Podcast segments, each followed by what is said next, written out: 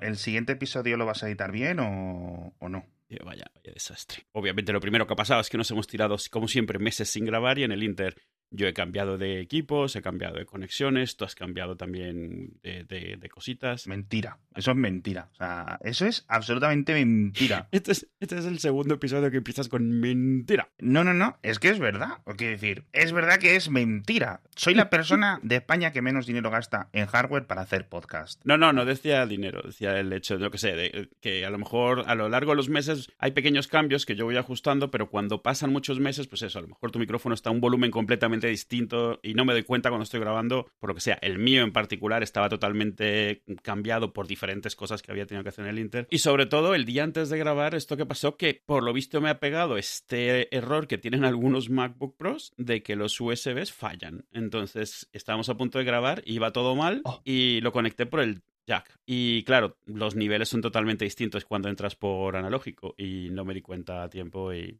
fatal todo, pero fatal. Con ruido de fondo, volumen bajo. Buah. Pero ya está, debería estar bien ahora. No sé, ¿tú me oyes bien? Te oigo bien. Claro, mal. Ahora te muteo. En cuanto empieces a hablar de cosas así, te muteo. Pero vamos, que, que- que de momento te oigo. Y alguna vez, alguna vez no me has muteado y se te oye mientras yo estoy hablando yo digo clic, clic, clic, clic, clic, clic, clic, clic. Una Coca-Cola que se abre y se sirve. Yo, bueno, venga. Mientras no se oigan los ronquidos, todo bien, ¿no? O sea, al final... A lo mejor ese ruido es un ruido falso, ¿sabes? Para que no se me escuche ahí. Eh, claro, claro, es, de ambiente, de ambientación. Mm, exacto, una SMR de Alex trabajando y es en plan clic, clic, clic, clic, clic, clic, clic, lo que se oye en otra habitación. En fin. Oye, me contaste el otro día que te habías comprado una caja fuerte. Ah, sí. ¿Y eso? ¿Así? Sí, y bueno, es una caja fuerte que no tiene forma de las cajas fuertes tradicionales, estas que son como cúbicas, de tamaño cúbico, ¿sabes a lo que me refiero, no? Especie de... Sí, un cubo. Sí, le entiendo el concepto. El, de hecho, lo que es a nivel de cerradura no es muy buena, pero es una caja fuerte específica eh, para documentos, es decir, es como una especie... El tamaño, imagínate, los escáneres viejos de los 90, esos de esos tamaños, y cabe justo dentro de la caja como A4. Puedes poner como unos tres o cuatro dedos de folios A4, ¿vale? Pero este, eh, la tapa que mira hacia arriba. La tapa mira hacia arriba, es como un escáner, o sea, Ah, lo- la vale, puedes levantar vale, hacia vale. arriba, ya te digo, es, es el- e- ese ejemplo, se imagina es como un escáner, pero en vez de eso está hecha de, yo qué sé, de hierro forjado o lo que sea, ¿no? Y, y- y ya está, y tiene un asa. Entonces es para documentos. A nivel de segura, no creo que sea muy segura. De hecho, mm, el fabricante este alemán, Bruckenbrack, no se centra mucho en eso, pero se centra en el tema de lo ignífugo, que es el motivo por el que yo lo compré. ¿Vale? Es decir, Entonces la cerradura no es electrónica. no, la cerradura, Es- de es de- hecho, lo digo todo el mundo, en abierto. Eh, no, la cerradura es las, eh, son dos llaves idénticas, obviamente, y el sistema de la llave es las típicas llaves que son como un cilindro, una cosita redonda que sirve para abrir los ascensores y estas cosas, Sí, genéricas, es decir, que si te compras tú esa caja fuerte, con tus llaves abres la mía. Vamos, que no es, es decir, lo que no quiero, o sea, el objetivo no es que no me roben, el objetivo por es favor. que no se queme en el caso de, de que ocurra Claro. algo. Además, tiene- pesa un cojón, pesa como 15 kilos, que al final pues es eh, un dedo y pico de hierro y no- se supone que pues eso tiene unos límites de temperatura que aguanta durante un tiempo determinado, obviamente. Pero, co- coño, tiene hasta un asa. es decir, si vienen a robármela, eh, es lo único que les puede molestar es el peso extra de, de- de llevarla y salir corriendo. Pero es simplemente por tema de, de documentos. O sea, es más, no es tanto la parte de seguridad la que quieres, sino la parte de, protección. Sí, exacto. O sea, es decir, vale. en vez de tener lo que sé, las escrituras de la casa, los pasaportes, los libros de familia y todo eso en carpetas, pues los estuvimos colocando todos los documentos que eran suficientemente importantes como para tenerlos ahí. Vale, ¿Vale? En caso de que ocurriera algún tipo de eh, desgracia. O sea, de hecho, estuve pensando una vez que ya me emparanoié, porque obviamente esto viene de una emparanoia rara de medianoche, eh, fue en plan, oye, voy a comprar otra caja fuerte. De, A meter esta. eh, no, no, no, eso sí, lo- eso también lo pensé, ahora te cuento. Em, de estilo caja fuerte y que sea como no muy evidente, pero que si entra un ladrón más o menos se la encuentra y digo, hostia, la caja fuerte, ya está, me piro. Eh, y se lleva ese, ese, ¿cómo se dice? Ese cebo, ¿no? Y ya dije, va, voy a gastar aquí, yo qué sé, incluso una cutre, 60, 70 euros, ¿sabes? Y luego dentro meto, yo qué sé, una mierda como un piano o algo así. No lo sé. Pero sí que pensé lo de las dobles cajas fuertes, porque las que dentro de mi experiencia mirando reseñas y tal, las que eran relativamente buenas como para que no se las lleven sin tener que llevarse un trozo de tu muro, digamos, no primaban el tema del de el incendio y viceversa. Ah. ¿Vale? Entonces digo, poño, pues cojo una caja fuerte muy segura y dentro de la segura meto la ignífuga, ¿no? Pero vamos, que no tiene sentido porque al final, si quieres realmente algo bueno, eh, eran como 2.000, 3.000 y pico euros y seguramente hay algún oyente que está diciendo, bueno, bueno, bueno, bueno, bueno, bueno, por menos de 15.000. no, pero sí es cierto que todo es muy curioso y al final, de nuevo, primero, el riesgo es Quiero decir, no me voy a gastar 15.000 euros en una caja fuerte para evitar que me roben 15.000 euros.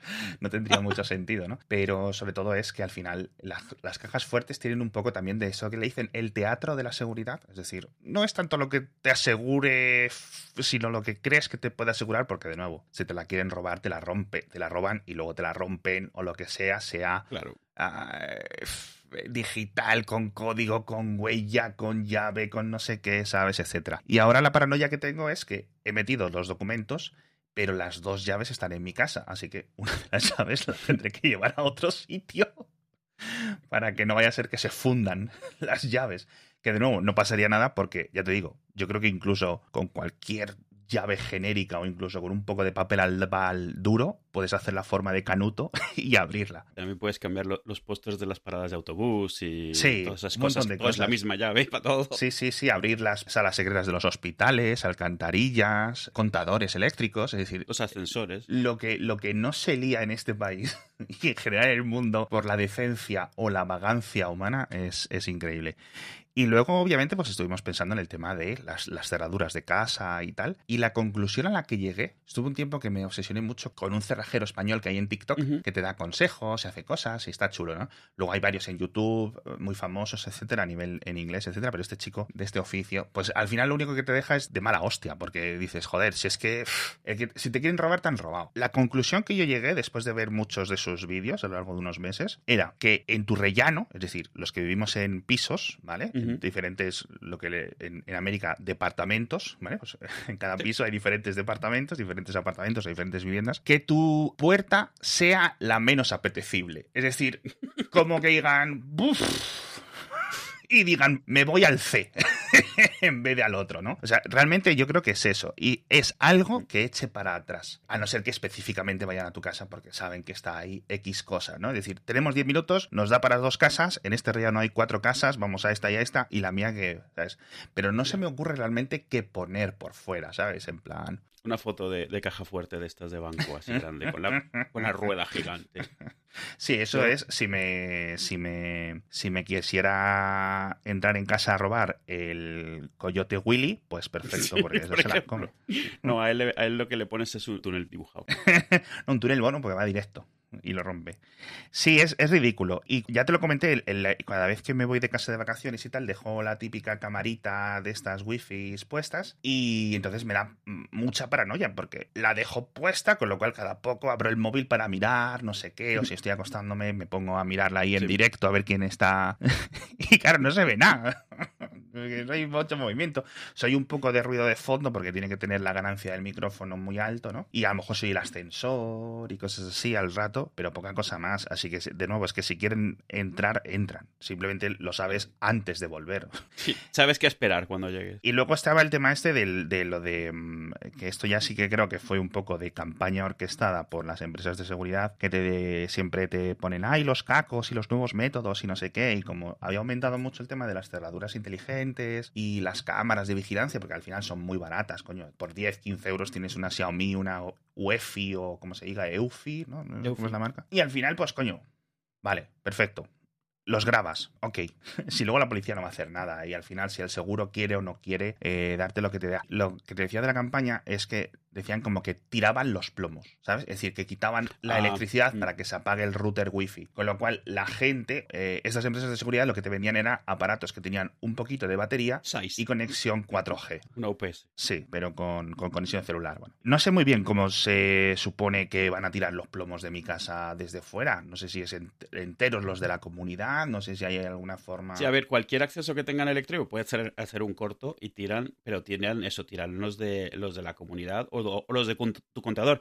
Muchas veces tu contador es más accesible que tus plomos. Obviamente tus plomos están dentro de casa, pero hay muchas veces que el contador está en el cuarto de, de Sí. donde están los trasteros, pero puedes entrar. O nunca está cerrado con llave. Yo alguna vez que tuve que bajar porque no sabíamos muy bien qué estaba pasando, dónde se iba la luz, no estaba local y era que había saltado abajo donde el contador. Me acompañó el guardia y me dejó ahí. Entonces, o sea, bueno, pues montalo ahí para poder abrir la puerta cuando quieras y eso, ¿no? Sí, sí. Puede estar menos protegido. Y eso sin contar que la instalación eléctrica como tal puede estar menos protegida, que en algún sitio está expuesto un registro de Sí. estos típicos que los ves y están siempre un poco a medio abrir porque nunca lo cerraron. En 1987 lo dejaron abierto y nadie lo ha cerrado desde entonces. No, algo así. Y que las cerraduras de los cuartos de contadores, ¿sabes? Eso suele ser una patata y la llave del cuarto de contadores la tiene hasta el apuntador en la comunidad, ¿sabes? Es Claro, decir, claro. es un poco ridículo. Además, una vez que lo prestas Sí. sin mirar, tienes que asumir que hay copias de esa llave. o Sí, sea, claro, ¿no? obviamente, cuando va pasando de, de diferentes miembros eh, responsables de- o presidentes, etcétera. Y luego en una casa individual, eh, pues me imagino que ahí ya sí tienes acceso al contador de esa casa, en caso de que sea un chalet o lo que, o lo que sea, ¿no? En mi primer eh, trabajo de oficina así para empresa grande,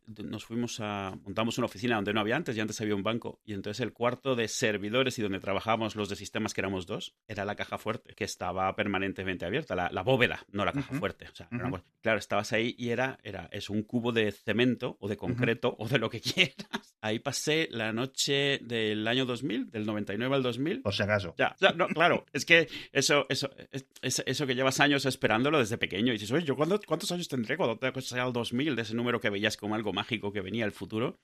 Y cuando faltaban unos meses y yo dedicándome a informática, ya sabía yo que esto no iba a acabar bien. Y sí, estuve en una empresa de estas que se tiraron meses preparando y aún así toda la gente de sistemas tuvo que estar sentado enfrente del ordenador de turno de los servidores para asegurarse que nada se iba al garete. Entonces a las doce y media o a la una, que se dio la luz verde, no ha pasado nada, pues ya, ya ibas a los sitios, pero claro, ya llegabas a todos los sitios, todo el mundo ya estaba medio borracho. Tú llegabas de mala leche, con ropa del trabajo, no nada, y es como, bueno, ¿dónde está la comida, por favor? Madre mía. Pues sí, es- no sé si es que he desperdiciado no sé, ciento y pico, 200 euros que me ha costado el, este cacharrín, pero... Pero bueno, ah, digo yo que estará más seguro que en una carpeta. Y nosotros tenemos la clásica caja de, de plástico comprada en el chino y eso tiene, está más rajado por todos lados de los años que luego te pones a pensar que ahí está todo. O sea, ahí está Sí. toda tu vida, todos los papeles que necesites. O sea, Sí. tenemos mucho escaneado, pero no vale igual. No, no, claro, absolutamente. Y luego, claro, a la gente se le ocurra bastante, pero es en plan, bueno, pues debajo de un azulejo tenemos un azulejo específico y ahí metemos las cosas, pero claro, yo no esto en, en- en una vivienda, de, en un edificio de viviendas, pues no puedes hacerlo. Un amigo en México tenía una empresa, se dedicaban a hacer las molduras que se ponen en el techo. Estas casas son muy horteras. Tienen como, como si piensan que son palacios de Versalles, que tienen, ya sabes, en el techo. Bueno, Sí, sí, sí. Se dedicaban a hacer eso, o el típico rosetón que estaba en medio y abajo un- una luz con un foco, porque no tenía una lámpara. No, aquí, aquí, aquí, hubo, aquí hubo una época que también se estiraba mucho. ¿eh? Pero el tema es que, como tenían eso,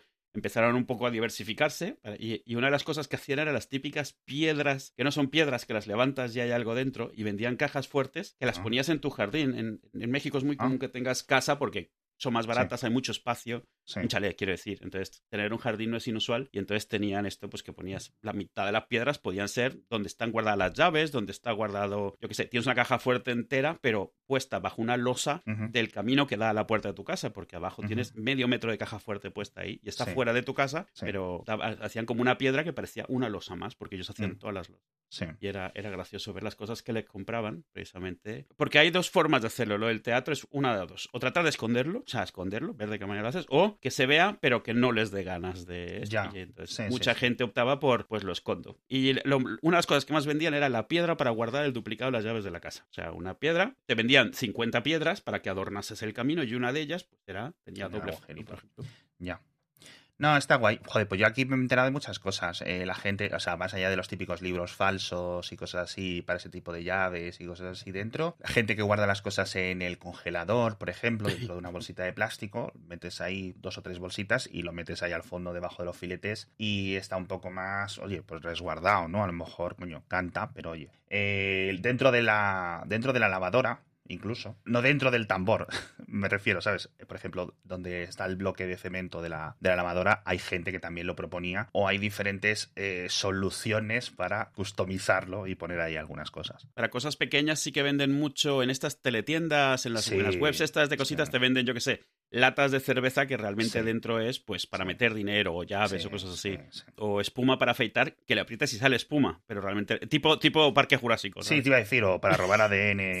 Eh, para robar fetos de dinosaurio. No, está guay, pero sí es cierto que muchas de las cosas que hay era en plan, siento usar la palabra, pero era en plan lo, más chino de los chinos, o sea, en plan cosas de muy baja calidad vendidas ahí, pero vamos, porque esto es en lo que se ha convertido Amazon. Eh, podemos pasar a hablar de eso, pero es que es, es ridículo lo de, lo de la la, sinoficación de Amazon es increíble. Es que no te puedes. O sea, la sensación es que no te puedes fiar de nada de lo que compres en Amazon o de muy pocas cosas, tío. Sí, ahora mismo Amazon, para un montonazo de cosas, a menos de que estés muy seguro de marcas y eso, se ha vuelto un AliExpress más caro que entrega más rápido. Sí. Son los mismos productos, pero probablemente no, no tardan tres meses en llegar, o no vas a tener movidas de importación, pero son los mismos, con las mismas mentiras de la pantalla no es la que es, la foto es de otra cosa, con este montón de guarrerías de este producto que ya no se vende, pero tenía muchas reviews, eh, digo que es mío, cambio la foto, cambio la descripción, pero esas reviews se quedan y tú lo único que ves es que tiene cuatro estrellas, pero cuando te pones a ver las descripciones, pues tú estás viendo una olla y las descripciones son de un, de, un router. Ya no puedes fiarte del número de reviews, no puedes fiarte de las estrellas, no puedes fiarte de las opiniones, porque esas también se pagan. Sí, sí, absolutamente. Es toda una economía, igual que había un sistema legal solo para tratar con Amazon, hay toda una economía basada, pues eso, en te quitan el producto y lo pones mañana 10 en otras 10 tiendas porque te las creas en dos segundos. Todo lo que tiene montado Amazon facilita automatizar, hacer las cosas. Es un poco, sabes que es como un poco como los problemas que estaban teniendo, que está teniendo Apple con la App Store, que es muy fácil trucar las reglas que tienen puestas, es muy fácil que se han confiado en que se pueden automatizar un montón de cosas y, es muy difícil salir de eso. Muy, mm. Una vez que tienes montado todo ese sistema es muy difícil echarlo para atrás y volverlo a algo que, que, esté, yo que sé, curado manualmente o lo que sea. No hay manera, es imposible. Los volúmenes son absurdos. Sí, una vez que permites la autopublicación es, es, una cosa que no puedes, no puedes quitar. Tiene sentido al final, ¿no? Pues quieres que empiezas por que cualquiera publique su propio disco de música o su propio libro y acabas dejando, ¿sabes? Registros indefinidos y, sinceramente, de, de nuevos comercios y es un, es un show, porque no hay distinción. sabes también de que se aprovecha mucho, de que cuando las cosas son muy baratas, la gente, si le sale muy rana, mm, no hace mucho. O sea, la gente no la lía, lo tira a la basura, echa pestes y se compra otra cosa. Entonces no. hay un reflejo de todo eso en un sitio donde puedas ver qué es lo que ha pasado. O sea, yo qué sé, lo típico que yo veo, o sea, yo sigo comprando en AliExpress, pero eso, cosas muy puntuales y sabiendo que nunca va a ser el original o nunca va a ser exactamente como la foto, pero aún así tú mm. ves la foto en muchas cosas. Mm. Para empezar, sitios como Etsy son como una fábrica de fotos para, eh, para AliExpress. Ah, bueno. O sea, en plan, he visto cosas tan, tan locas como, como un vestido de perlas, donde si lo comprabas en AliExpress te llegaba un vestido que tenía impresa la foto de las perlas. Entonces, se veían iguales, pero era plano, claro. Y, qué es lo que pasa? Un montón de reviews las ves, sobre todo hay mucho de muchas cosas artesanales en Etsy, mm, peluches, eh, ganchillo. Hay una copia súper cutre en AliExpress, pero las fotos son las mismas. No, pero incluso en el propio Etsy. O sea, el propio, claro, claro, por supuesto. Es increíble porque yo creo que es una de cada siete cosas las que son originales de alguien que lo está haciendo de forma artesana. Es que está. Claro, claro. Y, y, usan las mismas fotos, ni siquiera se preocupan de usar otras fotos. Cosas que hace mi madre, se encuentra fotos de, de, mi hermana, es modelo, o sea, le ha hecho de modelo de muchas cosas, o de mi hija, en tiendas chinas de Etsy o en tiendas en AliExpress. Y luego ves los reviews, bueno, no es igual que en la foto, pero está bonito. No, o sea, no, ese es el problema.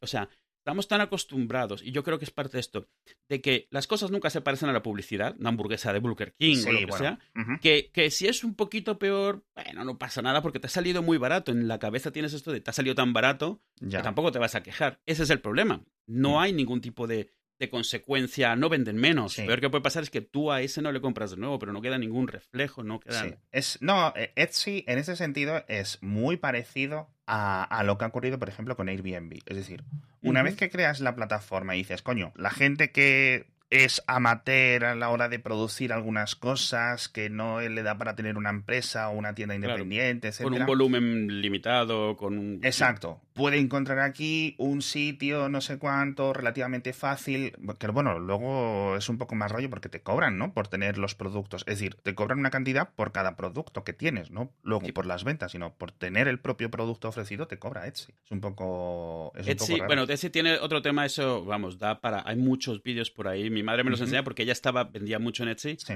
Y llegó un momento en el que empezó a dejar de salirse porque tiene muchas prácticas muy malas, porque les Mm. cuesta mucho mantenerse a flote, porque hay, hay mucha mierda, mucho chanchullo y, y- Mm. y poca ganancia, y entonces hay muchas movidas, o sea, por ejemplo, te delistan, eh, ¿se dice en español Sí, delistar? sí, bueno. Bueno, te, re- de, de priorista- de- te, te- bajan en prioridades en búsquedas, por ejemplo, si no incluyes envío gratis. Sí. Pero, pero envío gratis internacional, no sabes cuál va a ser el destino. Y tú en un precio de una cosa tienes que poner envío gratis. Entonces, imagínate que vendes algo de 5 euros. Te vas a poner, por si acaso, 20 euros. Claro. No Sí, sí. Y entonces, pues, la lo que significa es que te van a bajar para la lista. Cuando alguien busque algo, es que van a encontrar las copias de tus cosas, las encuentran antes, porque esos ponen envío gratis, y luego resulta que no es envío gratis. Luego hacen algo con el cliente o le ajustan el precio porque le dicen que lo que sea. Pero es eso, es, es el gran problema que hay de si, si haces algo artesanal o si tienes cualquier mínimo de escrúpulos, de principios, vas, juegas en desventaja, completamente. No, claro. A ver, lo de lo del truqui del envío gratis, no en el sentido psicológico de que algo de 15 euros más 5 de envío la gente lo tenga como algo peor que algo de 20 euros con envío gratis, ¿no?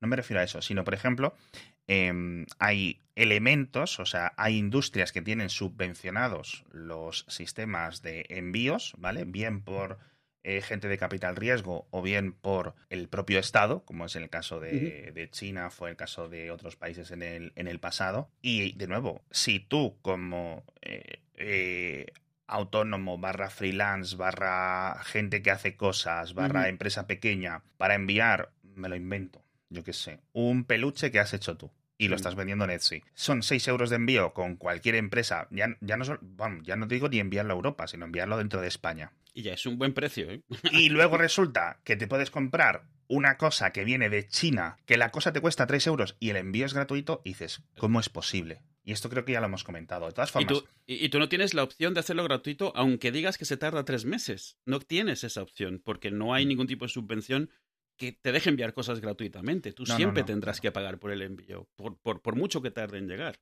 sí. Entonces, el, el hecho de que Etsy cobre por cada anuncio, por, perdón, por cada artículo que está activo, ¿vale? Eso está bien porque limita, es decir, pone un precio a los catálogos gigantes, ¿sabes? Quiero decir, que esa es la estrategia de poner, de poner eso, que, la- que, que no haya un listo que ponga 100 productos y ya veremos cuál compran, ¿no? Sino que realmente sean algo más limitado. Pero aún así, luego todos los incentivos, tanto de Etsy como de Amazon, como de Airbnb, etcétera, son totalmente perversos. Tienen una base inicial de crecimiento guay, pero Sí. acaban dependiendo demasiado en esos crecimientos y luego es en plan, pues eso, todo anuncios, todo optimizaciones que pueden ser contraproductivas a largo plazo y dando, perdiendo un poco la esencia. Algo parecido también pasó con los Ubers y Cabify del mundo, ¿no? Sí, claro. Que es, puede llegar el típico listo, ahora ya no tanto, pero la época esa de los dropshippers, Sí. que ahora no sé qué estarán haciendo, ahora están haciendo bots con chat GPT, ¿no? Y cosas así, Claro. Y todo eso bastardiza, ¿no? Lo que es la plataforma. En Airbnb, coño, tú esperas que el original, ¿no? Le alquilo la casa a Pepita o le alquilo la habitación a no sé qué. No se la alquilo a un fondo de inversión o a una... Sí, a una entidad sin nombre que ha contratado a alguien para que la mantenga limpia y te reciba. Exacto, que tiene 50 viviendas y Claro. tres personas contratadas y no sé qué, ¿sabes? Entonces eso es un poco ridículo. Yo, la verdad, si quieres ofrecer eso, ofrécemelo curado, ofrécemelo Claro. con un interés, etcétera, que me dé algo más, porque si no, ya he comentado aquí mi relativo desdén. Y Etsy, bueno, cada día peor y... Y este tipo de sistemas, Shopify igual, es decir, si quieres tener un comercio digital a través de Shopify, pues yo entiendo que tengan sus tarifas y sus cortes, ¿no? Que se quedan de elementos y que cada vez la tecnología que te dan es mejor, etcétera. Es lo de siempre. Yo no sé si es que los Shopifys y los Etsy's y demás les ha ocurrido lo mismo que a Uber y, y Sí. estas otras marcas. Digamos que era excesivamente barato durante X tiempo hasta que han conseguido quedarse con parte del territorio. Hasta poder, man- hasta poder mandar ellos. Eso es. Y ahora ve que una vez que tienen más o menos una posibilidad de control, pues empiezan a hacer este tipo de cosas. Pero de nuevo es, al final, si no tienes tu propia plataforma. Lo mismo lo estábamos viendo en Twitter ahora, Sí. estos días, ¿no? Lo, lo estábamos comentando. Tuiteas, eh, tienes mil followers y el tweet, ahora que es más público, y lo ves, eh, antes estaba en las analíticas, ¿no? Y que es Sí. un sitio donde yo no me meto. Pero ahora que están visibles, te da un poco más de como de congoja, ¿no? Es decir, ¿cómo es posible que con mil seguidores haya 60 personas viendo los tweets? En plan, incluso varios días después, ¿no? Sí. Entre que tus tweets no salen, porque el algoritmo detecte Sí, que sean relativamente exacto. interesantes. Bueno, e- e incluso e ignorando todos los temas técnicos que tienen ahora mismo, que puede que no salgan porque es que no salen directamente, porque nunca llegan. No. Pero entre que se seleccionan para mostrarlos o no de acuerdo a, a una caja negra, a final de cuentas. Entre los filtros que pueda tener la gente que te están tocando de rebote, que no son contra ti, pero casualmente estás entrando porque son también un poco caja negra. O sea, la gente sigue a 10.000, con lo cual la posibilidad de que vea tu tweet siempre va a ser muchísimo, muchísimo menor. Es- No, y, y aparte que sí, y que si llevas 15 años en Twitter, por ejemplo, como, Mm. como tú y yo, activos realmente de esos 1000, por decir la cifra, pues habrá 150. ¿Sabes? Sí, quedan. Es que al final en Twitter, al no ser que seas una marca, interactúas con los mismos 20 todos los días. O sea, sí que ese Sí. es el tema. Sí, bueno, y las marcas yo no llamaría Interact, porque nunca más ve.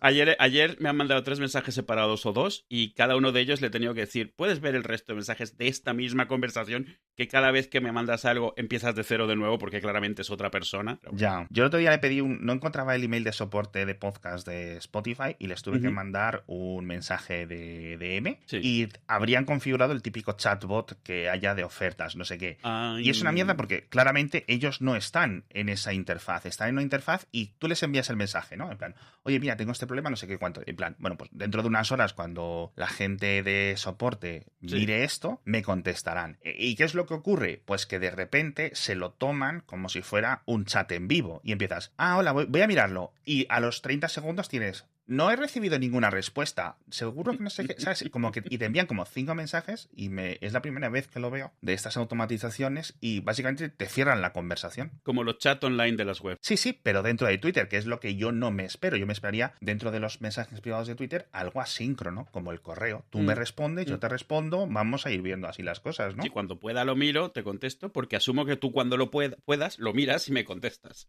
Más con una marca que no esperas que conteste rápido tampoco. ¿eh? Hay de todo, la verdad. Con esto no, sinceramente no esperaba, porque además el último tweet que vi creo que era como de, de hace siete meses y digo, buah, ya verás. Es que el chatbot no tuitea, Ya. solo chat. Ese es el tema. Pues sí, lo del Etsy que me he metido ahora es que es increíble, tío, todo. O sea, las cosas hipercutres que es que se nota que no es... Y sobre todo al principio, donde está lleno de anuncios, ¿sabes? Esa gente que paga, no sé qué. Sí. Dices, tío, o sea, has comprado... Mira, estoy viendo brújulas hechas de cuero, tío. No has hecho una brújula de cuero tú en tu puta vida.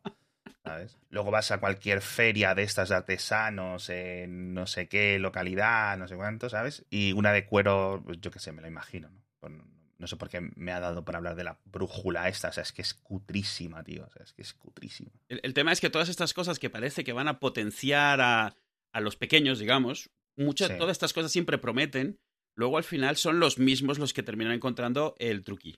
Claro, Porque tienen claro, la sí, sí. gente, el dinero y además la mentalidad de ver de qué manera, o sea, Exacto, sí, sí. La, la idea es siempre ver cuánto puedes estirar lo que te dejan hacer, lo que, lo- o es. Es. hasta dónde no le interesa al proveedor de esto estarse metiendo en estos temas. La plataforma quiere la escala, porque con la escala Claro, claro. viene todo. Con lo cual no hay ningún tipo de revisión. Y eso al final te mata la marca. eBay antes era de personas y, bueno, Sí. antes, hace 18 años. Sí. Y luego ha ido mutando hacia esta cosa. Y, y la realidad la, es que para el servicio le convienen más estos clientes porque traen volumen, son muchos Claro. y por cada vez que lidian con uno de estos tienen que lidiar con 50 o 100 o 1000 de los más pequeñitos. Entonces no, Sí. no los sí. prefieres a los Sí, pequeñitos. Aunque hayas construido esto originalmente para PayPal, es otro de estos que, vamos, hace Bueno. todo lo posible por no interactuar con humanos jamás. El otro, día, el otro día me contabas tú de una persona que había tenido problemas con PayPal Mm. y justo poco después me contaba mi mujer de otra entidad cercana a ella Y que eso, habían acumulado un, no sé si decirle como un bote, ¿no? Como, pues eso, una hucha de donaciones o de, de pedidos a través de PayPal, no sé qué, X miles de euros o de dólares en este caso, porque creo que eran americanos o canadienses o yo qué sé dónde, y de repente desaparece y PayPal te dice, te pone ese error y, como que si te hiciera la cuenta Google. Es decir, ¿y ahora qué hago? Es que no, te dicen ni a dónde escribir, ni a dónde llamar, ni cómo, ¿sabes? Ni qué pasos y, y cualquier cosa que encuentres es un bucle que vas a dar a los mismos sitios que te mandan a los mismos sitios. Y obviamente las cosas chungas no están en sus workflows, en sus flujos de preguntas. Todo te termina yendo a... y si no, utilice el botón de reset contraseña. Sí, pero porque si te fijas, todo lo que no esté automatizado y para IP y luego y hiperparametrizado, lo van a utilizar en tu contra. Es decir, si, tienes, si ofreces soporte, te lo van a colapsar. Y te van a intentar engañar. Lo de la moderación de Instagram, obviamente, ¿no? Por ejemplo, muy similar a esto. Si PayPal pone gente para que te analice y te pueda reabrir la cuenta, la gente lo va a usar para intentar meterse en cuentas de otras personas, engañando a las personas de soporte. Y lo mismo en Instagram, con lo de las cuentas. Oye, que te están intentando resetear, que te están intentando robar la contraseña, no sé qué. Si hubiera un servicio de atención al cliente, el 99% de las llamadas serían gente maliciosa. Y es que es una putada. Muy gorda, porque te elimina todo, eh, todo. En fin, vaya mierda.